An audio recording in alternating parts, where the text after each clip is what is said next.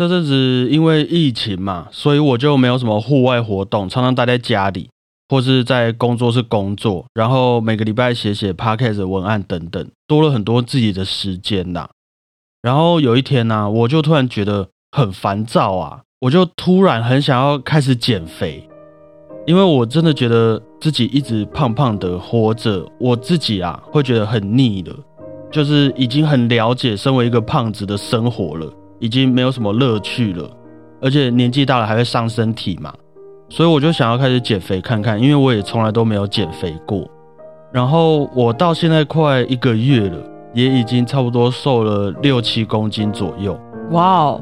所以虽然是意外产生的一个想法，但是我是真的还蛮想要改变自己的生活的。不过今天没有要聊减肥的事啊，这件事情我目前也没有什么一个特别的心得，只是我想要问你说哈，你那个时候听到我要减肥这件事情，有感到很意外吗？因为我身边一些朋友都还蛮意外的。嗯，应该说对于你的毅然决然，好像不会太意外。你说我这个突然要做某一件事情的这个举动，对，因为照我对你的理解啊，叫你做什么事情都不做，可是当你自己突发想做的话，你就会做。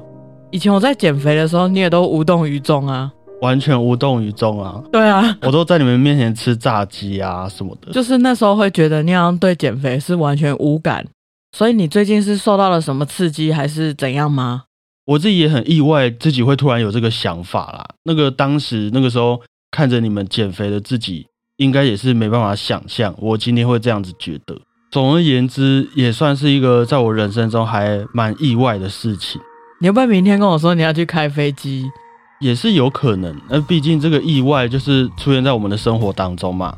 那今天我们小胖电台的主题啊，就聊聊这阵子我发现，在我生活中常常出现的一件事情，就是意外的这个部分啊。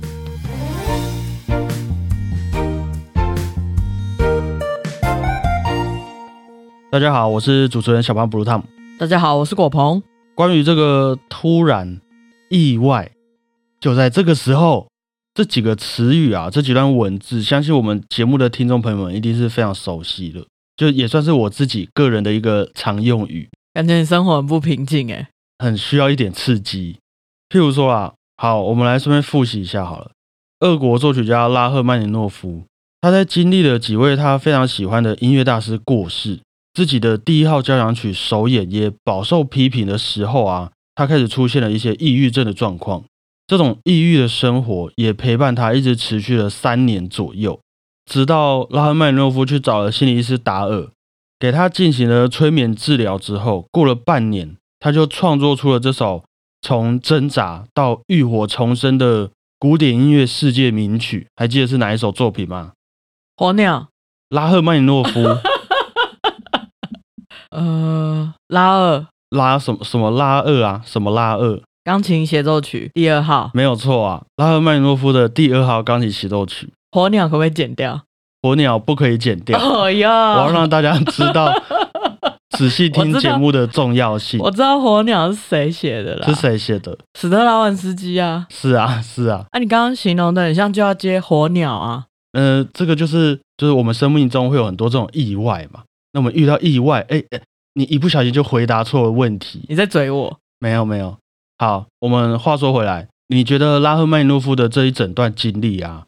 这个人生的意外分数，满分十分的话，你给他打几分？九分。你觉得有九分意外？嗯，就是他那种想象是我没有办法体会的。哦，已经超乎你平常生活所经历的事情了。对。OK，另外一个层次的意外程度，所以给他九分。对啊，比起他，我的可能都是一些他可能会觉得是费事这样。OK，不过也不用这样自暴自弃啦，因为这个。毕竟是对于每个人的标准都不太一样。好，没关系。我们接下来，我们的音乐之母韩德尔，我们都知道他一辈子这样打拼，赚了超多钱嘛，也有很大的名气嘛。不过到了他五六十岁的时候，他的音乐会啊，也还是越来越少人愿意去听。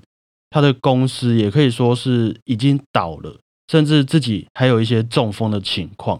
于是啊，他就一个转念，开始创作神剧。创作到一半啊，哇！我还看见了天国的大门呐，就这样写出了我们都听过的《弥赛亚》还有《哈雷路亚》这首歌曲。那你觉得哈？我们十分十分，他已经转化成神的等级了，已经不在我们这个人世间会发生的事情了。对啊，这个是比如说我们受到精神刺激，然后要出家皈依之类的，有一个精神上的顿悟。对，OK，给他十分。嗯，好，那我们来听最后一个故事。我们的艺术歌曲之王舒伯特，他在三十一岁的时候他就过世了嘛，一辈子啊只活了三十一年，可是他却创作了六百首歌曲，那加上其他的交响曲啊、弦乐四重奏等等，应该也有六百五十部作品左右了。那他也非常厉害的，从大约十岁、十一岁开始作曲，我们就算从十一岁开始好了。舒伯特总共就有二十年的作曲生涯，到他三十一岁嘛。他创作了六百五十部作品，所以平均下来一个月至少要有两到三首，然后持续二十年。那你觉得他只活到三十一岁就过世了，跟他在二十年内创作了六七百部作品，哪一个比较意外？六七百部作品吧。怎么说？呃，活到三十一岁，感觉在那个年代应该是有可能会发生的事情哦，几率是比较大的。对啊，因为可能医疗什么没有像现在那么厉害嘛，是大家也比较不注重卫生啦。对啊，然后但是六七百部作品是现在的人可能也没有办法做得到的。就即便大家平平都活到三十一岁，但是这个成就可能也只有舒伯特可以办得到。对啊，十一岁就开始作曲，哎，好，那我们的今天第一首曲子啊，就交给舒伯特来帮我们开场。C 大调，流浪者，流浪者。C 大调怎么这个就是意外？C 大调《流浪者幻想曲》的第二乐章，和这部作品同时起的。我记得舒伯特当时也有在写他的未完成交响曲，所以算是他把比较多重心放在钢琴还有器乐管弦乐团的一个时期，比较没有那么多的艺术歌曲的一个时期啦。这个时候他也差不多二十五岁左右了。那他作曲的手法也越来越有自己的风格，那不得不说啊，真的是让人意外的，很佩服的，很好听呐。也相信他在创作的时候一定没有想到他会在三十一岁就过世了。那我们就来跟着舒伯特如梦似幻的赶上一下这些意外来临的速度好了。好，C 大调《流浪者幻想曲》第二乐章的其中一段，希望大家会喜欢呐。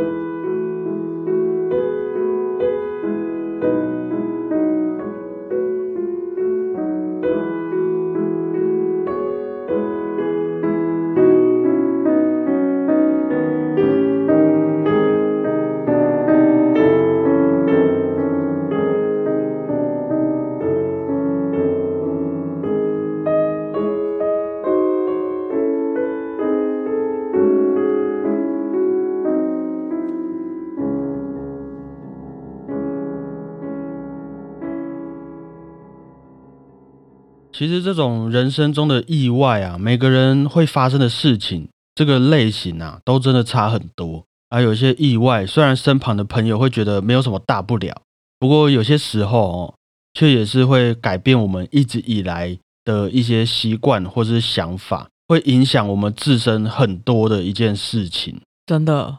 那我先来分享一个我的，像我大学啊，有一次跨年的那个晚上，我就和一位学弟，他开车，我们要去买东西吃。那当时我们到了一个比较没有什么人的街上。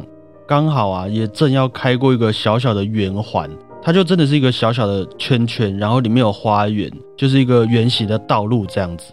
于是我就一时兴起，我就跟开车的学弟说：“哎，这个圆环我们再绕一次好了，反正现在也没什么事情做嘛，啊，这边也没有人，那我们就在这个圆环开车绕圈圈这样子。”其实我一直以来都很喜欢让身边的朋友做出一些很奇怪、很会让我觉得很有趣的举动。譬如说，我让朋友跟路人打招呼聊天呐，或是叫朋友突然来跳一段舞给我看之类的，就是为了让我自己找乐子啊。你很坏，我也没有什么恶意，就是我不是故意要整人家，只是就是图个开心，有一些创意就突然激发了这样。那当然也很感谢朋友们都很配合我。不过就是在跨年那一天呐，这个看起来也很平凡的我在找乐子。我们就只是多绕了那个圆环一圈而已哦。我那位学弟的方向盘继续往左打的时候，我们就直接撞到了一位没有开灯骑脚踏车的阿北啊！就砰一声，那阿北就脚踏车就倒了，他就掉到地上。虽然说是他逆向，他也没有开灯，在这个半夜。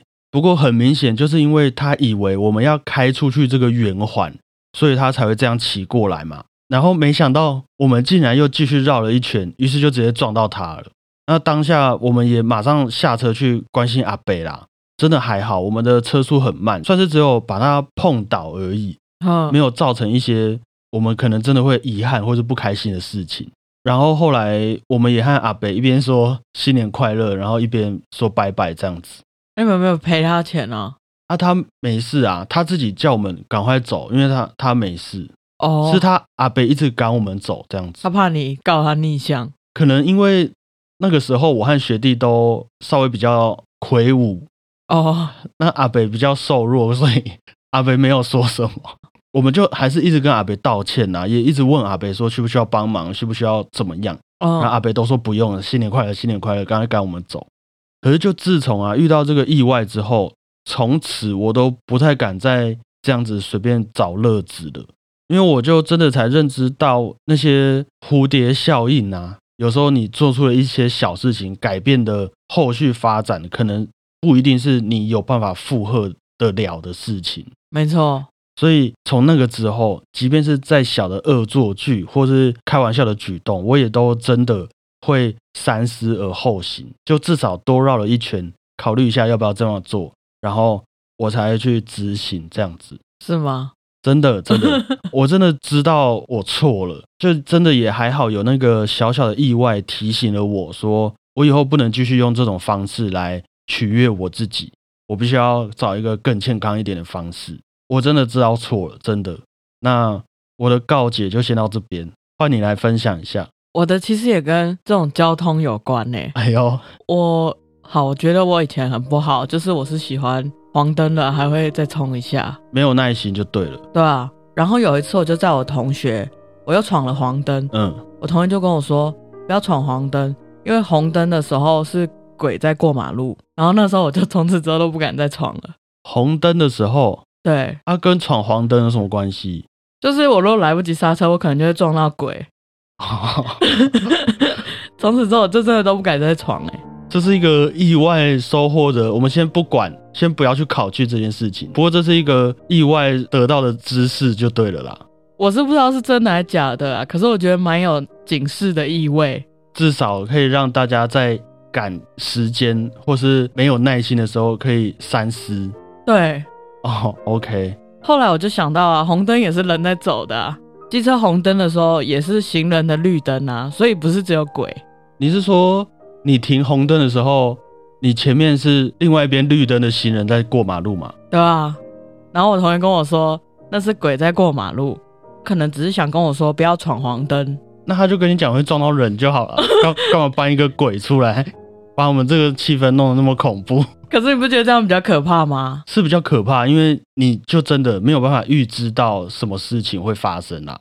对啊，而且我其实不是一个非常怕鬼的人，因为我会觉得你没有做什么亏心事就不用怕。是，可是他跟我讲这个，我就会特别注意，不想去造成不管是人或是鬼的困扰。对，OK，好，那以结论来说，也算是一个蛮不错的意外之事啦，意外收获。对，但我不知道是真的假的。没关系，就至少你现在都会乖乖的遵守交通规则，不会去冒险，这样就好了。嗯，好。那接下来我想点播的这首歌曲是木索世界的《荒山之夜》。我想点播这首的原因啊，是因为我觉得这首很像有很多鬼在马路上乱跑的感觉。呃，有让你想到那个你可能会不小心撞到鬼的场景。对，不过是比较俏皮的啦，大家不要害怕。那据我所知哈，我们来复习一下哈，木索斯基当初在创作完这首《荒山之夜》还没有出版的时候啊，他写完了。可是就被他的音乐家朋友批评的体无完肤。另外一位音乐家巴拉基雷夫就觉得这首《荒山之夜》应该算是半成品，就是你没有写好啦，不太能搬到舞台上面演出。于是穆索斯基就把《荒山之夜》给收起来了。直到他过世之后，才由另外一位作曲家稍微改编了一下，整理了一下《荒山之夜》这份谱，于是我们才能听见这首曲子。那这位改编的人是谁？林姆斯基高沙可夫没有错啊，林姆斯基高沙可夫。那我们就来一小段果鹏点播的这首木索斯基的《荒山之夜》，也是体会一下这种无法捉摸的恐怖心情嘛。对，就是凡事要谨慎，希望大家遵守交通规则。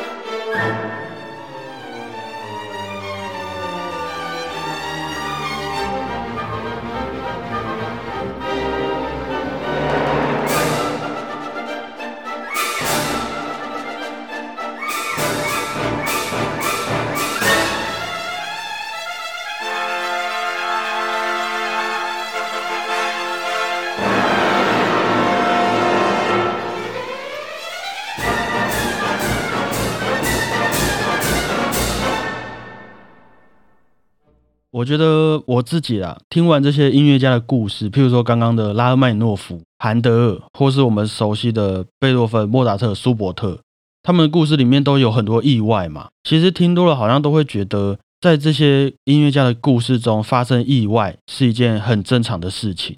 啊反而我讲了一个故事，然后他就很顺遂的过完一辈子，就会觉得好像少了点什么的感觉。我自己在做功课的时候，也会特别去关心说，哎，他们遇到了哪一些意外，哪些突发事件，然后也进而改变了他们的音乐家人生，就是他们的一个转泪点的感觉。有时候就会好像，我觉得关键的不是说啊，他们遇到了什么意外，怎么那么衰啊，好可怜呐，而是他们就算遇到了那些好衰的意外，还能够做出让他们成为我们口中的音乐大师的那些选择。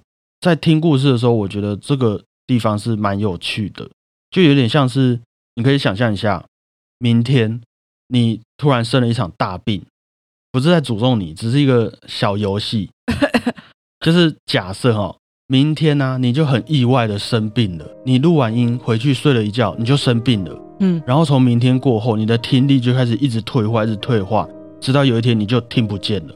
那你觉得你遇到这个意外生病了听不见之后，你会做出哪一些选择？我觉得我应该会一开始觉得蛮新奇的。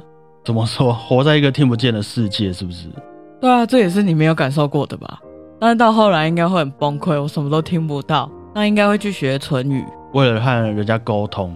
嗯，然后说不定写小说，哦，把自己的经历写下来，也不一定是自己的经历啦，但就是。把自己眼睛所看到的东西写出来，因为毕竟你现在也是一个和别人比较不一样的看世界的角度，对，所以你也去体会看看，分享你这个角度看出来的东西会有什么感触，这样子。嗯，因为据我所知啊，贝多芬就差不多是这样子的经历啊，就是他生了一场大病之后，听力就开始退化了，那他也很难过，也很绝望，他也很快的就写好了他自己的遗书。不过，在往后的二三十年，贝多芬还是给我们带来了这些命运交响曲啊、合唱交响曲等等经典的作品，然后变成了贝多芬。就是当然啦，在过去的历史里面，有学过音乐的人也不是只有他一位嘛，耳聋的人也不是只有他一位。那甚至学过音乐又耳聋的人，可能也不只有贝多芬一个。其实像你也是学过音乐，然后又耳聋的人。我说，我说，在那个小游戏里面。嗯，可是你没有要跟贝多芬做一样的事情，所以很有可能就只有贝多芬偏偏遇到这些意外，然后还做了那些选择，于是就成为了那个唯一一位的贝多芬。我也是还蛮放在心上的，因为通常会感到意外的事情，一定对我们来说有相当的扯度嘛，就是我们会觉得哎很扯，所以才会把它称为意外。就大到像是贝多芬的故事。小到，假如你去便利商店买咖啡，结果被一大坨鸟屎给打到脸上了，那你会怎么做？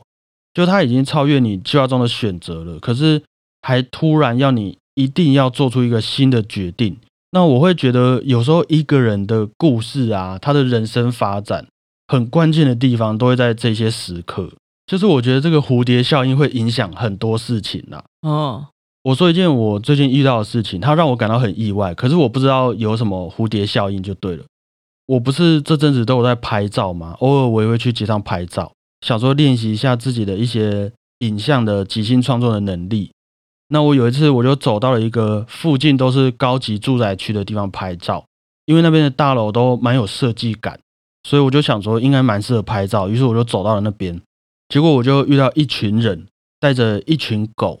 他们就一起在那个高级住宅区旁边的公园广场上面遛狗，这样子感觉是什么社团的活动啦？因为他们带着的狗都是柴犬哦，柴犬剧是之类的，就像车剧那样。嗯，啊，每个人带着的都是一只柴犬，那我就也站在旁边看嘛，因为很可爱啊。那就在这个时候，意外发生了，有一只柴犬就去咬了另外一只柴犬的屁股，算是很凶的那一种，啊，我啃你一下的那一种哦。啊，我完全是目击证人嘛，所以我觉得那只咬狗的柴犬算是真的很凶的在咬它。结果被咬屁股的那只柴犬，当然就往前逃跑了几步，它的主人呐也马上把那个咬狗的柴犬赶走，可是还赶不太走哦。当时那过程中，那只很凶的柴犬还又回去啃了几下人家的屁股。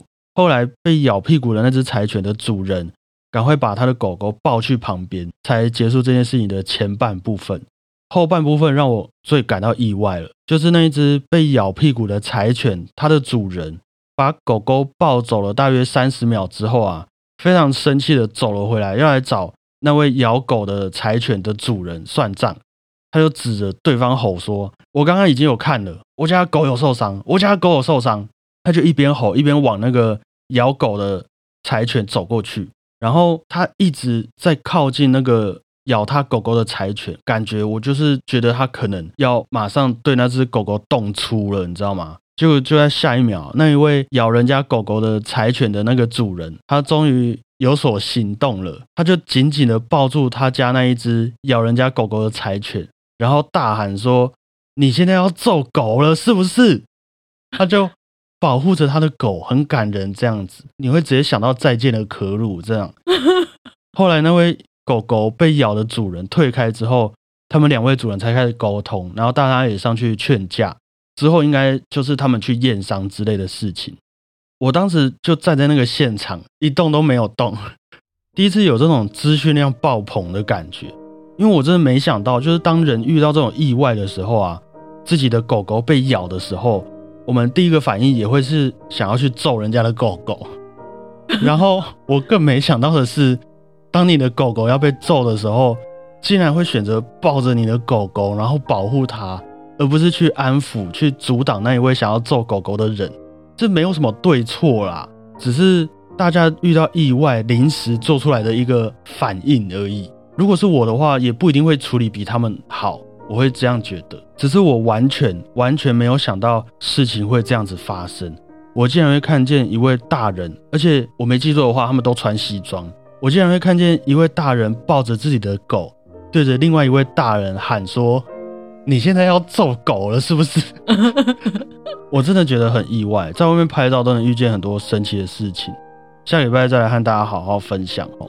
我觉得这种冲突啊，好像都是。就是上一秒平静，下一秒就突然爆发的，真的超突然的啦！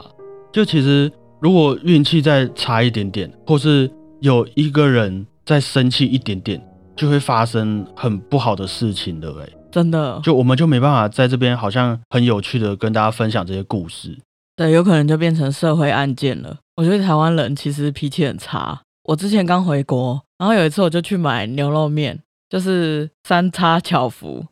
哦，你怎么吃那个？我觉得那个有个好吃的味道。你下次过来桃园，我带你去中立吃啦。好，没关系，这都不是重点。重点是我在排队的时候，前面是一个老伯伯，嗯，然后店员就哎，您好，要不要试试看我们这个什么这个这个面啊？然后他就说不用，我要一个什么那样。后来店员就说哦好，那要不要再参考一下我们什么什么什么？然后老伯伯就突然暴怒，我就说不要，你他妈一直问，然后就整个暴怒哎。我觉得这个世界上需要更多温暖的话语。对啊，我觉得我那时候吓到，因为我刚回来，然后我想说，哦，怎么那么火爆？啊，那个人也只是应该是被公司要求都要介绍一下嘛。嗯，虽然有时候会觉得很困扰，但是就大家都在做自己的工作啊。就至少啦，不管是那一位店员，或是在北北后面排队的你们大家，都没有因为那个北北突发的举动，那个。让你们感到意外的举动而产生什么会让人觉得很不好的蝴蝶效应？至少你们都让它停在了那里。嗯，所以这方面可能也是你们对于这个意外做出了相对应的选择，然后导致后面没有那一些事情发生。所以如果我在后面，对啊，你不要一直念，不要一直推销，就会有不好的事情哟。有可能你就跟那个北北开始组队，然后你们就影响到其他人吃饭。那后面就会有很多可以想象的东西嘛。哦，那或是你跟那个店员联合起来要凶那个北北，那个北北身上带什么东西你也不知道嘛。真的。可是你们大家都让那个意外停在了那里，你们大家一起做了这个选择。那是不是台湾人无聊很喜欢抱一下，然后再没事？嗯，我也不知道能不能评论这件事情。只不过，对于这种行为，还是大家会觉得台湾是一个很自由，然后大家也愿意尊重对方的一个心态啦。嗯，可是前提是尊重你，给你自由的心态，也不代表说你就可以随便的去侵犯他人，或者去随便对人家谩骂、指责等等。嗯，不过大家对于突发状况、意外产生之后的选择，我相信。台湾人也是有大概的一个文化共识啊。那讲到这边，今天的最后一首歌曲啊，我们就稍微来缓和一下今天的气氛。点播给各位的呢是法国作曲家圣桑《动物狂欢节》里面的《天鹅》。我觉得这个世界上的意外百百种啊，如果说你的生活又特别丰富的话，特别多彩多姿的话，你遇到的意外一定也会比别人还要更精彩。那不管怎么说，虽然是意料之外的事情，不过还是可以关心一下我们做出来的一些对应的选择。啊，至少啊，就是当我们过了那一段时间，回头看这些意外的时候，希望都可以成为诶带给我们充实、成长，甚至是美好的一些意外。吼，嗯，那以上就是今天的小胖电台，感谢各位，我是小胖 Blue Tom，谢谢大家，我是果鹏，法国作曲家圣桑《动物狂欢节》里面的天鹅，希望大家会喜欢，大家再会啊！拜拜。你有没有发现，现在回去看这些意外，你都会觉得那些意外啊，都是一定会发生的事情，然后让你可以今天坐在这边跟大家分享这些故事。是这样没错，但是我又会想到明天过后又会有很多意外，就会觉得好累啊。很累啊，可是就是有这些意外，对对对，堆出来，你就会是那个大家口中的果棚。嗯，那如果这些意外，对对对，堆出来，你的选择这样走走走走走，你可能就被抓去关，嗯。那你可能就变得超有钱，都是因为你遇到这些意外之后做出来的选择。说不定你当时安慰了那一位北北，或是你帮他和店员之间调节了什么误会之后，那位北北说不定是什么企业的大老板呐、他就觉得，哎、你这个年轻人热心很不错，你现在就是一秒钟几十万上下的人了。，FB 那种影片都会这样演。